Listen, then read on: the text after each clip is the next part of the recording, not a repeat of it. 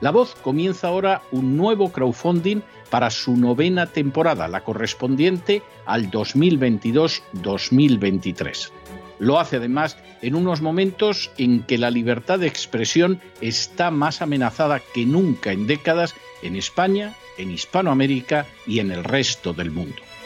Una vez más, como en las temporadas anteriores, está en sus manos la conclusión o la continuidad del programa La Voz. Debido a la crisis económica creciente, al cambio del dólar en relación con el euro y sobre todo a la censura del programa en redes con su correspondiente desmonetarización, en esta novena temporada nos vemos obligados a subir el objetivo hasta la cifra de 130.000 dólares. Con el crowdfunding se mantiene la emisión en directo, en abierto y de forma gratuita del programa a través de YouTube, iBox, SoundCloud, Spotify, Apple Podcasts, Google Podcasts, Tunnel y Stitcher. Además, por supuesto, de en cesarvidal.tv. De hecho, es este crowdfunding el que permitirá poder seguir emitiendo en cesarvidal.tv, ya que sin la continuidad de la voz no puede haber continuidad de contenidos en ese canal televisivo. Si la voz, tras la conclusión de esta temporada, no pudiera regresar en el mes de octubre, quizá no sucedería algo tan grave.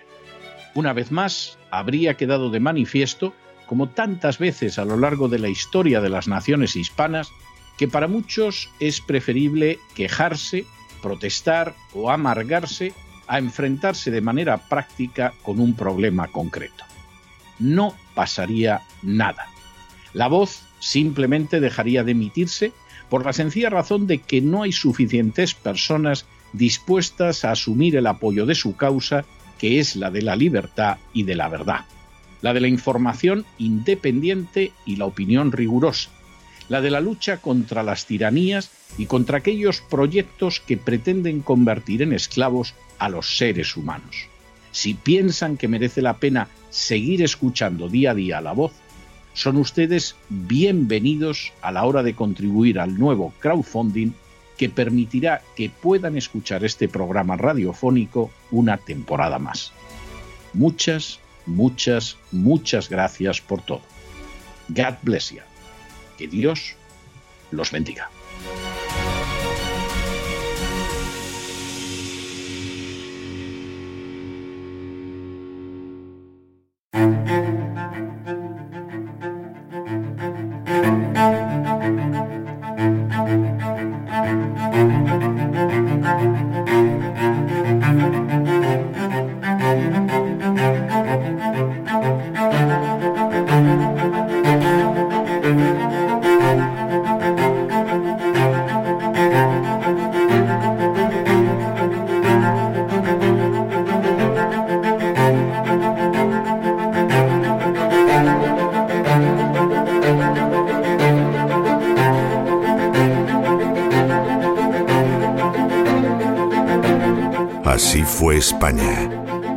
César Vidal y Lorenzo Ramírez.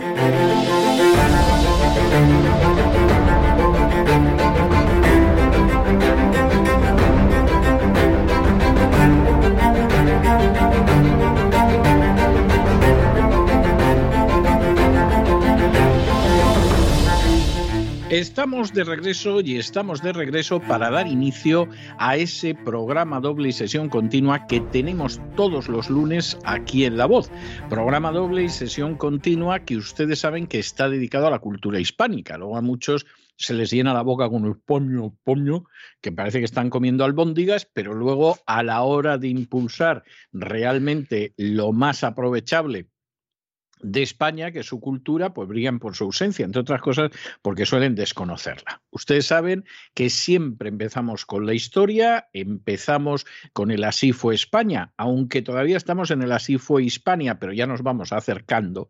Y después continuamos con Doña Sagrario Fernández Prieto hablando de la lengua española, que es el mejor legado que ha entregado universalmente España, lengua, por cierto, que cuando Pablo Neruda en un momento determinado quiso resumir lo que había sido la conquista española, dijo aquello bastante acertado, de los españoles se llevaron lo mejor, haciendo una referencia sobre todo a los metales preciosos y añadía y nos dejaron lo mejor, que era la lengua española. Eso lo vemos en la segunda parte. Ahora, acompañados de Don Lorenzo Ramírez, que los lunes siempre se queda un ratillo más con nosotros, vamos a continuar con la historia. Muy buenas noches de nuevo, don Lorenzo.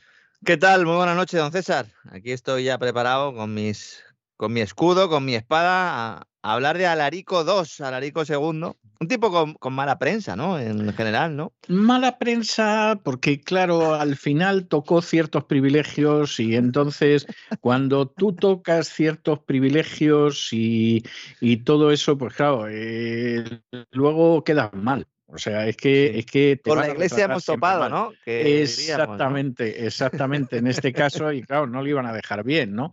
Pero tenía sus razones. Vamos a ir analizando y cada uno que saque sus conclusiones. Hijo del rey Eurico, ¿no? Eurico, del que hablamos que había fallecido, lo vimos la semana pasada, que le dedicamos el espacio, había fallecido en el año 484 de muerte natural, algo verdaderamente milagroso, vamos. De, de hecho, de hecho algunos, algunos, dicen, dice, bueno, eh, tuvo más hijos Eurico, pues no se sabe, dicen el único hijo conocido. Exacto, exacto. Pero bueno, este que no muriera asesinado es un milagro, o sea, hoy en día haría un especial Iker Jiménez para ver, para determinar si efectivamente Eurico murió de muerte natural, ¿no? Y, lo preguntaría, pero es posible que muriera de muerte natural. Todos conocemos la manera en que mueren los reyes visigodos. ¿Qué ha pasado aquí? Bueno, pues pasó que murió de muerte natural, que es algo rarísimo, y le sucede su hijo Alarico II, que iba a reinar un poquito más de una década, no llegó a la década y media, del 484 al 507, y que es un personaje que cuando él empezó a reinar verdaderamente controlaba un auténtico imperio, porque era todo el territorio que iba desde el río Loira en Francia, hasta la Bética en España, con lo cual estamos hablando de un reino con un pie a uno y otro lado de los Pirineos que efectivamente tenía una enorme pujanza y que tenía esa capital en Tolosa, que bueno, era más o menos, estaba situado casi casi en el centro de las dos jambas, de las dos piernas de ese reino visigótico. Alarico II tuvo mala suerte. Es decir, la herencia era una herencia jugosa, sustanciosa y mollar. Pero de pronto en las Galias apareció un personaje Clovis o Clodoveo, que es el, nombre en español, que efectivamente le hizo la vida imposible. Este venía, venía de Francia, bueno, este era de los francos, venía. Este era de los francos, que era un pueblo germánico que se estaba extendiendo desde Alemania a las Galias, lo que es la actual Francia, Bélgica, etc. Entonces, él era un personaje en ese sentido muy notable, porque primero, eh, el intento de resistencia en las Galias de un Estado independiente que era galo-romano, es decir, pues una población mixta, como en España era hispano-romana, bueno, pues ahí llega Clodoveo y se acabó el, ese Estado independiente de Siagrio, se lo devora en un santiamén, consigue imponerse dentro de los francos porque había otra rama de los francos que eran los ripuarios a los que acaba laminando y sumándolos a lo que es su empresa y sobre todo, y esto es enormemente importante, él vence a los alamanes. Los alamanes, como la gente se percatará, son el origen de que nosotros a los tedesco, que dicen los, los italianos, o a los deutsche, que dicen los alemanes, los llamemos alemanes, porque efectivamente era un pueblo germánico era un pueblo germánico que ocupaba pues toda una zona que iba en el Rin desde la actual Maguncia hasta Basilea, hasta Suiza, y lo que sucede es que a esos alamanes los derrota de manera aplastante. Clodoveo era un personaje bastante talento militar, acaba con ellos y el siguiente en la lista, pues primero fueron los borgoñones, que gracias a los visigodos consiguen aguantar en lo que ahora es la Borgoña, eh, en fin, una zona grosso modo situada en Bélgica, pero los siguientes en la lista eran los visigodos y a por los visigodos fue Clodoveo. Clodoveo, fundador de la, que luego ha sido tan famosa dinastía merovingia, ¿no? que también ha servido mucho para, para el cine y tal, porque, ah, bueno, en realidad su abuelo ¿no? era, era Meroveo, pero él es el primero, ¿no? El, el primer merovingio que es el que unifica lo que es Francia, como, como bien En buena medida que luego llegará a su gran, a su inmensa grandeza con un carolingio que sustituye a los merovingios y que es Carlomagno, ¿no? Pero no cabe la menor duda de que efectivamente el origen de la grandeza nacional francesa viene precisamente de Clodoveo o Clovis, como dicen los franceses, que es un héroe nacional y que además era un personaje no cabe la menor duda de que en términos militares era un personaje notable, pero al mismo tiempo hay que concederle que tenía otras habilidades. Por ejemplo, eh, es cierto que los francos estaban menos civilizados, es decir, menos romanizados que los visigodos, pero por ejemplo poseían un sistema de aleación que hacía que sus armas fueran superiores. Es decir, una de las cosas que ha descubierto la arqueología apoyada en la química, pues es que contaban con un sistema de aleación de armas que hacía que las armas de los merovingios, de los francos, fueran armas más resistentes que las de los visigodos, algo que tiene un cierto paralelo, como cuando en el siglo XIII antes de Cristo de pronto empiezan a utilizarse las armas de hierro. entonces, claro, las armas de hierro que inicialmente las utilizan los hititas, pues dan a los hititas una superioridad notable hasta que la gente se entera de lo que es el hierro. Sí, el I D en esa época. Exactamente, el I D en esa época, que era bélico y que pasaba por eso. Y luego hay otro elemento que yo creo que es muy importante, y es que en un momento determinado Clodoveo decide convertirse a la religión de los sometidos, de los galos romanos, que era ese cristianismo trinitario, si se quiere católico, y que efectivamente pues abrazaba la Trinidad.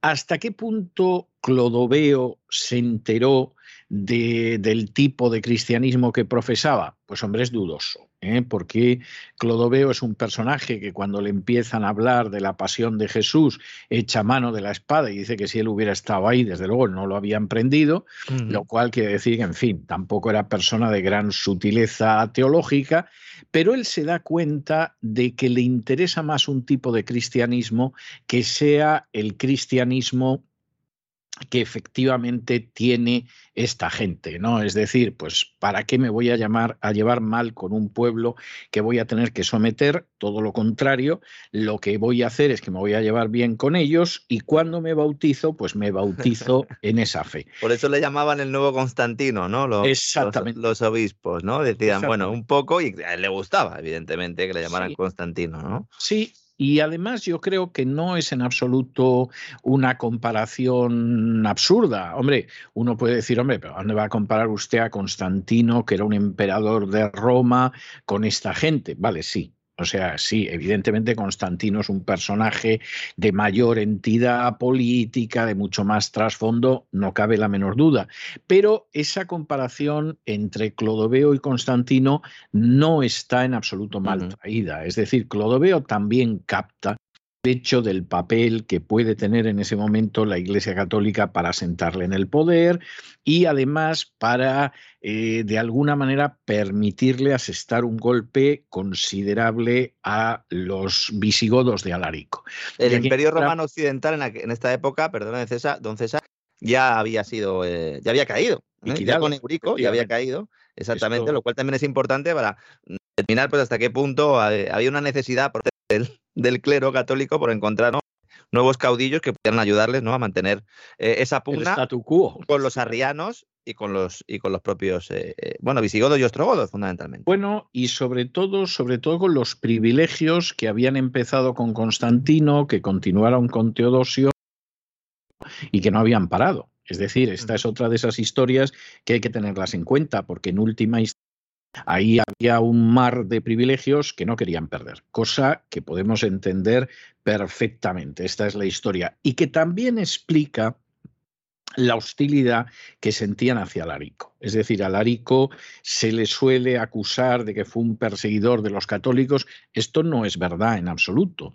Lo que sí tenía muy claro era que determinados beneficios determinados privilegios que llevaba acumulando pues prácticamente dos siglos el cristianismo, él no veía razón alguna para que se diera. Y cuando en el 506 él promulga, el 2 de febrero del 506, lo que es el código de Alarico, pues claro, efectivamente se empieza a ver que no ve ninguna razón para esos privilegios. Ahora, juzgue ahora el oyente el tipo de privilegios. Por ejemplo, Alarico decía que él lo sentía muchísimo, pero que los privilegios fiscales de la Iglesia no veía ninguna justificación para ellos. Es decir, podía existir algún tipo de bonificación, por decirlo de alguna manera, pero eso de que la Iglesia no pagara ningún impuesto, cuando además no dejaba de acumular tierras y otros bienes, pues evidentemente no tenía ningún sentido y además era muy injusto que todo el peso fiscal cayera sobre los pobres infelices que no formaban parte de la institución. Y mm. claro, Evidentemente a los obispos y al clero esto les sentó como un tiro, pero hay que reconocer que Alarico, como dicen aquí, tenía un punto.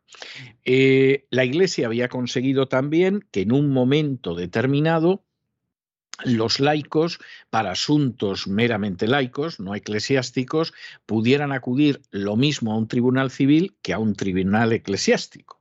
Y claro, aquí Alarico vuelve a decir lo mismo, pero ¿esto de qué? Es decir, tiene una lógica que un tribunal eclesiástico aborde cuestiones que son eclesiásticas, de disciplina eclesiástica, pero que para decidir en un momento determinado sobre una compraventa, un arrendamiento, etcétera, lo acabe decidiendo el obispo en vez del magistrado, pero ¿esto qué es? Y decide que desde luego esto no puede ser. O sea, esta es otra de las historias. Eh, existía otro privilegio que va a ser un caballo de batalla hasta las revoluciones liberales o en los países donde triunfó la reforma hasta la reforma, que es el hecho de que un clérigo no podía ser juzgado por un tribunal civil y tenía que ser juzgado solo por un tribunal eclesiástico. La famosa historia de Thomas Becket y Enrique II, que algunos presentan a Thomas Becket como, como un héroe de la libertad. ¿no? Thomas Becket en su vida fue un héroe de la libertad. Thomas Becket lo que fue es un defensor de los privilegios eclesiásticos y del hecho de que un sacerdote ladrón y asesino no lo puede juzgar un tribunal civil, sino que lo va a juzgar el obispo. ¿no? Bueno, pues evidentemente Alarico consideraba que esto era una monstruosidad y que desde luego, claro, que el clérigo tenía que ser juzgado por un tribunal civil, o sea, no, no era en absoluto aceptable que fuera juzgado por un tribunal eclesiástico y que los clérigos estuvieran fuera de la jurisdicción normal. ¿Hasta qué punto estos privilegios han durado? Porque efectivamente esto, que era caballo de batalla a inicios del siglo VI, lo ha seguido siendo muchos siglos después. Hombre, pues viene dado por el hecho de que en España todavía a finales del siglo XX es verdad que a los clérigos los juzgaba finalmente un tribunal civil, por ejemplo, los sacerdotes que eran miembros de la organización terrorista ETA, pues fueron juzgados en el proceso de Burgos como el resto pues, por un tribunal civil, en ese caso un tribunal militar, pero luego existía una cárcel concordataria. Es decir, los sacerdotes no cumplían la pena en la misma prisión que el resto de los españoles, el resto de los delincuentes que hubiera en España, sino que la cumplían en una cárcel en mejores condiciones, que era lo que se llamaba la cárcel concordataria, porque estaba contemplada en el concordato. Es decir, que lo que Alarico planteaba en el 506 que desde luego es bastante sensato, para que nos vamos a engañar, bueno, pues eso se seguía discutiendo, por ejemplo, la cuestión de los privilegios fiscales se sigue discutiendo en el siglo XXI. Pero ese dato, eh, incluso la propia jerarquía eh, católica pasaba, pasaba por el lado, me explico. Él en realidad lo que intenta es buscar acuerdos con la jerarquía católica, a pesar de estas normas, ¿no? que en buena medida también beben del código de Teodosio, ¿no? Algunos consideran que, que eh, lo que hace es refundar ¿no? y reinterpretar ese código de Teodosio, pero él busca una alianza, incluso una alianza mayor que la que había tenido su padre. Su padre sí que las había tenido tiesas con los católicos y él de alguna manera quiere superar esos conflictos, a pesar de lo cual ha pasado a la historia como el tipo que metió en verdad a la iglesia por, aquello, por aquellos tiempos, ¿no?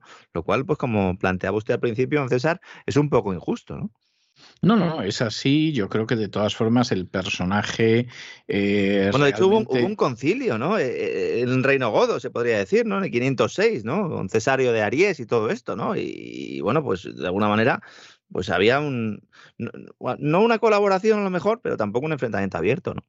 No, no, es así. O sea, yo creo que esto no, no tiene vuelta de hoja y, realmente pues no se puede discutir. O sea, que, que, esto es lo que hay.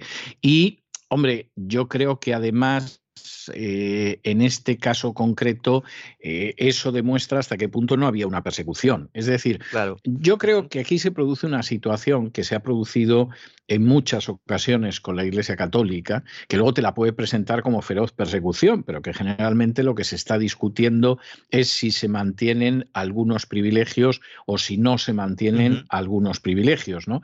Y en medio de esas situaciones, generalmente la Iglesia Católica intenta mantener el tipo, a ver si hay suerte y no nos quita ningún privilegio. Y si no es así, bueno, nos adaptamos, esperamos y ya vendrá el tiempo para que efectivamente volvamos a los buenos, a los good old times, a esperamos los buenos y viejos tiempos, esperamos a Clodoveo y a lo mejor con un poco de suerte hasta sacamos algún privilegio más añadido. Y entonces eso es lo que pasa con Alarico, es decir, que hay un concilio en Agde, por ejemplo, en el año 506 con autorización del rey, es decir, persecución. El primero, el primer concilio godo, ¿no? Exactamente. No había persecución alguna a pesar de que era eh, de una religión distinta por lo menos de un cristianismo distinto.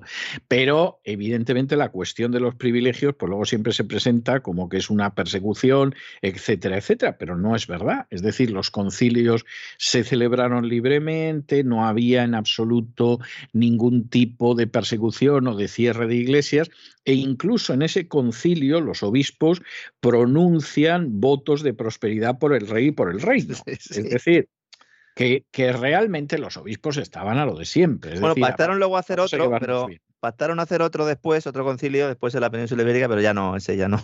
Ese no, ese ya, ya, ya las cosas cambiaron. Vino Clodoveo, que supongo que los obispos de la zona de las Galias, vamos, lo debieron de ver, pues eso, como el nuevo Constantino y como un enviado de Dios. En, en el año 507, es decir, apenas se acaba de celebrar el concilio y todo lo demás, Clodoveo aparece avanzando hacia Poitiers, ha conseguido sumar a los borgoñones, es decir, que aquí evidentemente cuenta con los borgoñones, a los que no ha sometido, pero ha convertido en aliados y está más claro que el agua que Clodoveo va a machacar el reino visigodo de Tolosa. Alarico inmediatamente empezó a reclutar gente sobre todo eh, godos y romanos, de manera significativa para pagar a esta gente se puso a darle a la máquina de las monedas, por cierto, monedas que tenían una ley menor y un valor menor, porque claro, había que acuñar muchas, o sea,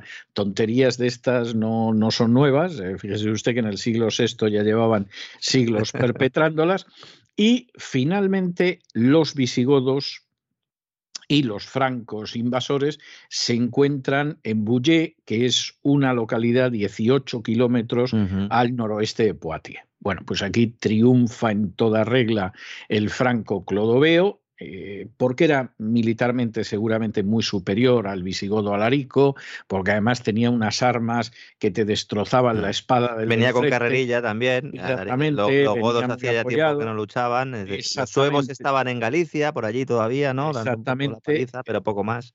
Y y finalmente, pues aquí lo que sucede es que finalmente los visigodos no solo es que son derrotados de manera clamorosa, sino que el propio Alarico II murió en el campo de batalla y ahí se quedó. Es decir, ahí la situación en ese sentido no, no había sido más clara. ¿Cuál es, aparte del elemento militar absolutamente esencial en una batalla, la razón de que finalmente los francos se impusieran a los visigodos? Bueno, pues parece ser que más allá de la nobleza católica que, que, bueno, estaba sometida a los visigodos y que igual que los obispos intentaban contemporizar, es decir, esta gente que tiene demasiado que perder como para arriesgarse, que se arriesguen los desgraciados de abajo. Esto es igual en todas las épocas y sistemas. Y esa nobleza católica, pues tampoco se iba a enfrentar con Alarico, eh, si no le iba mal, aunque no simpatizaran con él. Parece que lo que efectivamente debilita muchísimo a Alarico, más allá del valor militar de Clodoveo, más allá de las armas que utilizaban, etcétera, etcétera, es que las clases bajas ya no apoyaban al rey de los visigodos. Estos ya no se fiaban nada de los visigodos, no habían mejorado sus condiciones de vida lo más mínimo con los visigodos y mm, tampoco es que necesitaran apoyar a los francos. Con no apoyar a los visigodos ya hubo bastante para que aquello se viniera abajo. Y de hecho, tras esa batalla, el reino visigodo al norte de los Pirineos se acaba.